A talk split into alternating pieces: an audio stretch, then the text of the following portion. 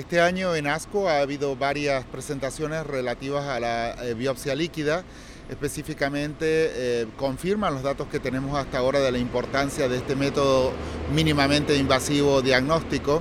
En especial hoy se han presentado los datos en un póster del estudio Grail que hablan un poco de la early detection, que es la nueva frontera de biopsia líquida. Importante recordar también específicamente en el caso de cáncer de pulmón que nuevos biomarcadores que pueden ser detectados por biopsia líquida tienen hoy en día un tratamiento específico para el cáncer. Y este es el caso de ALK con nuevos marcadores, con nuevos fármacos como eh, repotrectinib, que ha mostrado unas tasas de respuestas bastante importantes en pacientes que ya han sido eh, tratados con inhibidores de tirosinquinasa previamente. Eh, inclusive datos de MET, que es un nuevo, una nueva frontera también para detección.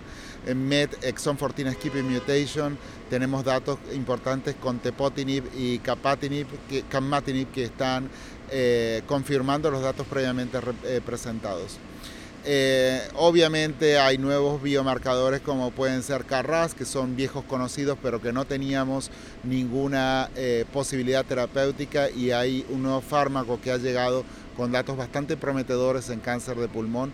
O sea que eh, eh, lo más importante como mensaje para los oncólogos es que continúen por favor a determinar estos pacientes porque hoy en día tenemos un armamentario de, pruebas terapéuticas, de pruebas diagnósticas y de opciones terapéuticas para nuestros pacientes que confirman que esta fragmentación del cáncer de pulmón es cada día más importante para poder dar mejores resultados.